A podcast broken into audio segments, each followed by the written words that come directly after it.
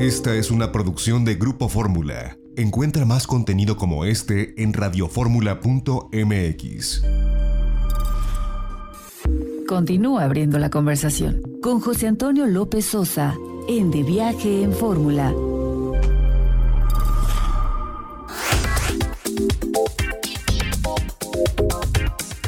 Ya estamos de regreso en De Viaje en Fórmula y hace cuestión de tres años visitamos uno de los sitios más interesantes en Jalisco, ahí en el pueblo de Amatitán, una ex hacienda donde hoy se elabora eh, de una forma muy especial el tequila herradura, la casa herradura. De verdad vale la pena visitarlo para los amantes del tequila y aunque no se beba tequila, eh, por ir y ver, bueno, pues cómo la tradición de la destilación del agave azul ha creado pues toda una historia que comenzó como un proyecto familiar y que ahora es parte de una transnacional, pero que sigue representando pues parte de la identidad espirituosa de nuestro país. Hicimos una entrevista con el embajador de marca Casa Herradura Internacional en aquel momento y esto es lo que nos dijo in situ porque estábamos después de una comida que nos ofrecieron algunos medios de comunicación allá en la ex hacienda eh, que ahora es Casa Herradura en Amatitán, Jalisco. Pues gracias por estos minutos para la audiencia de Grupo Fórmula. Hemos eh, hecho un recorrido excepcional pues con el embajador internacional del tequila de Casa Herradura y bueno, además creador de algunas de las etiquetas como hablábamos hace un momento, directo del alambique y el desarrollo de nuevos productos. Así es.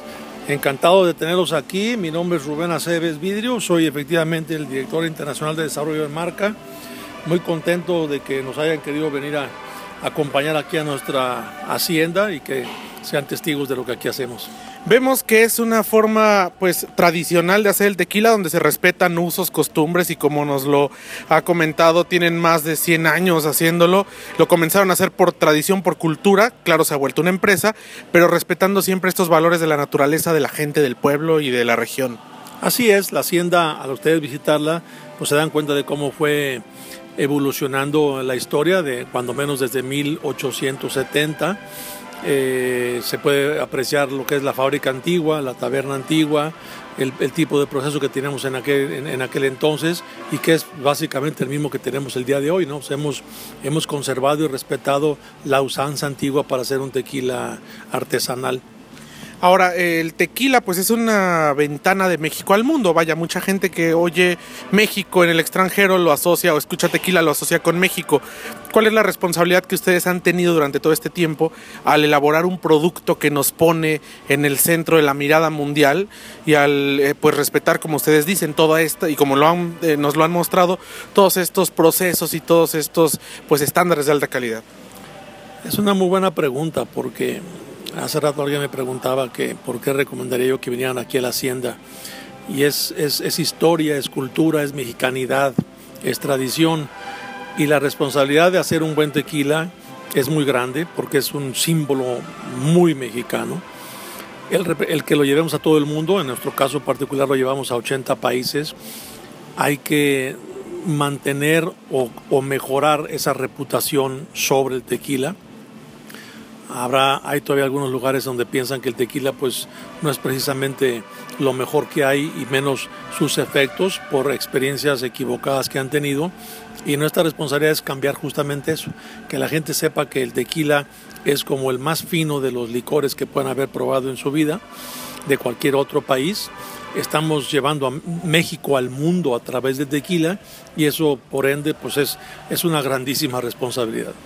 ¿Qué hay detrás de una botella cuando una persona abre una botella de herradura, de gimador, de herradura antiguo, de cualquiera de sus líneas de, producto? Además del licor en sí, además de lo que se están bebiendo, ¿qué más hay detrás? Porque pues mucha gente, muchas manos y como dice, mucha historia.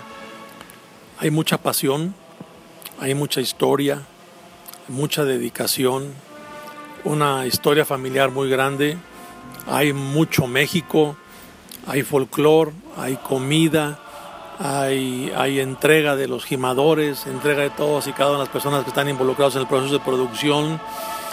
Hay un sinnúmero de cosas que el tequila es fiesta, es alegría, pero al mismo tiempo el tequila también puede ser eh, momentos tristes y difíciles. Pero es, eh, si tú le preguntas a la gente en, en el extranjero, dime las tres cosas que se te vienen a la cabeza más que nada cuando piensas en México. Tequila siempre es una de esas tres y si no es que siempre es la primera. Finalmente, para la gente que no está familiarizada, porque bueno, curiosamente en México hay gente que no está familiarizada con el tequila y que gusta de beber eh, algún licor o algún este tipo de destilado. ¿Cómo acercarse al tequila y por qué acercarse al tequila? Ciertamente hay muchísima gente en México que no le gusta el tequila. Muchísima gente en México que tristemente tiene una percepción equivocada acerca del tequila. Entonces yo creo que eh, un poquito de mexicanidad, hay que inculcarles ahí un poquito, picarles el orgullo para que, para que sepan apreciar nuestra bebida, nuestra bebida nacional. Hay que acercarse con cuidado, como cualquier otra bebida, hay que beber con responsabilidad, pero también hay que entender un poquito qué el paladar de cada quien hay gente que se inclina más por los whiskies, a esa gente le podemos eh, ofrecer unos añejos. Hay gente que le gusta más el vodka, pues a esa gente le podemos ofrecer blanco. En fin, esa es la gran ventaja de tequila, que es fácil acercarse porque hay muchas expresiones, blanco, reposado, añejo y extrañejo, y tenemos el producto ideal para cualquier tipo de paladar.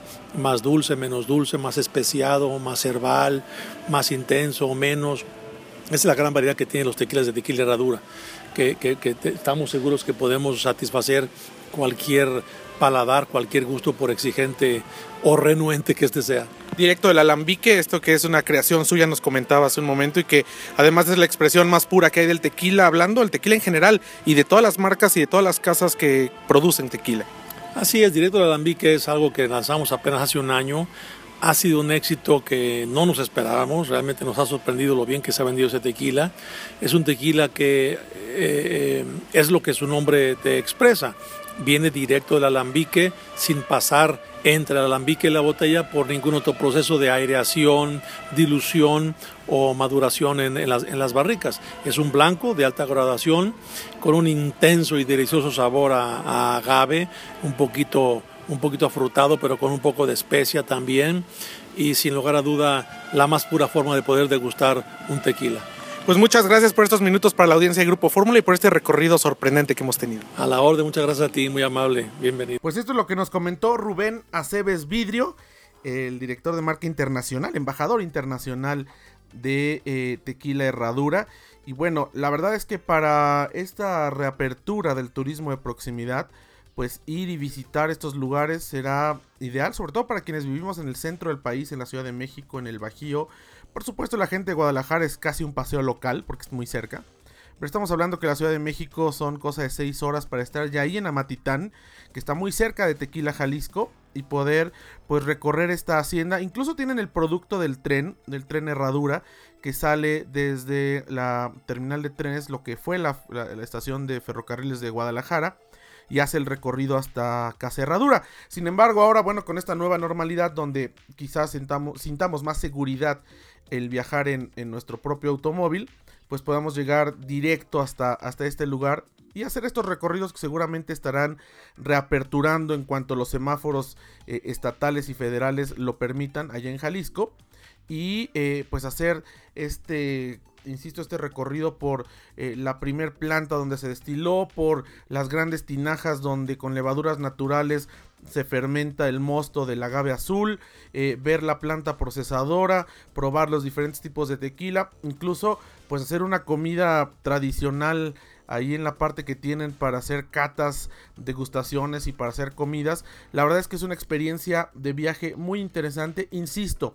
Eh, nos guste o, no el tequila, digo, a quienes nos gusta el tequila es maravilloso, a quienes no o no les guste eh, beber, pues no necesariamente tienen que hacerlo, simplemente es ir y darse cuenta, eh, convivir con la historia, es como ir a un viñedo, pero en este caso convivir con la historia de la destilación de una casa que es Casa Herradura, que por cierto tiene el único tequila blanco eh, que conserva, digamos que la fórmula original, todavía viene a 46 grados en una botella redonda, esto pues eh, contrasta con todos los cambios que han tenido en la marca, pero pues es, fe de, la, del respeto por la historia que tienen a través de, de Casa Herradura. Y claro, hay muchos lugares por visitar ahí, también hay otras destilerías en, Tequila, Jalisco, por ejemplo está Casa Cuervo con este gran hotel, eh, el Solar de las Ánimas, que está precioso ahí en, Tequila, está la Casa Sausa también, vamos, hay mucho de dónde elegir, en este caso pues eh, rescatamos de nuestros archivos históricos esta entrevista que hicimos allá en esta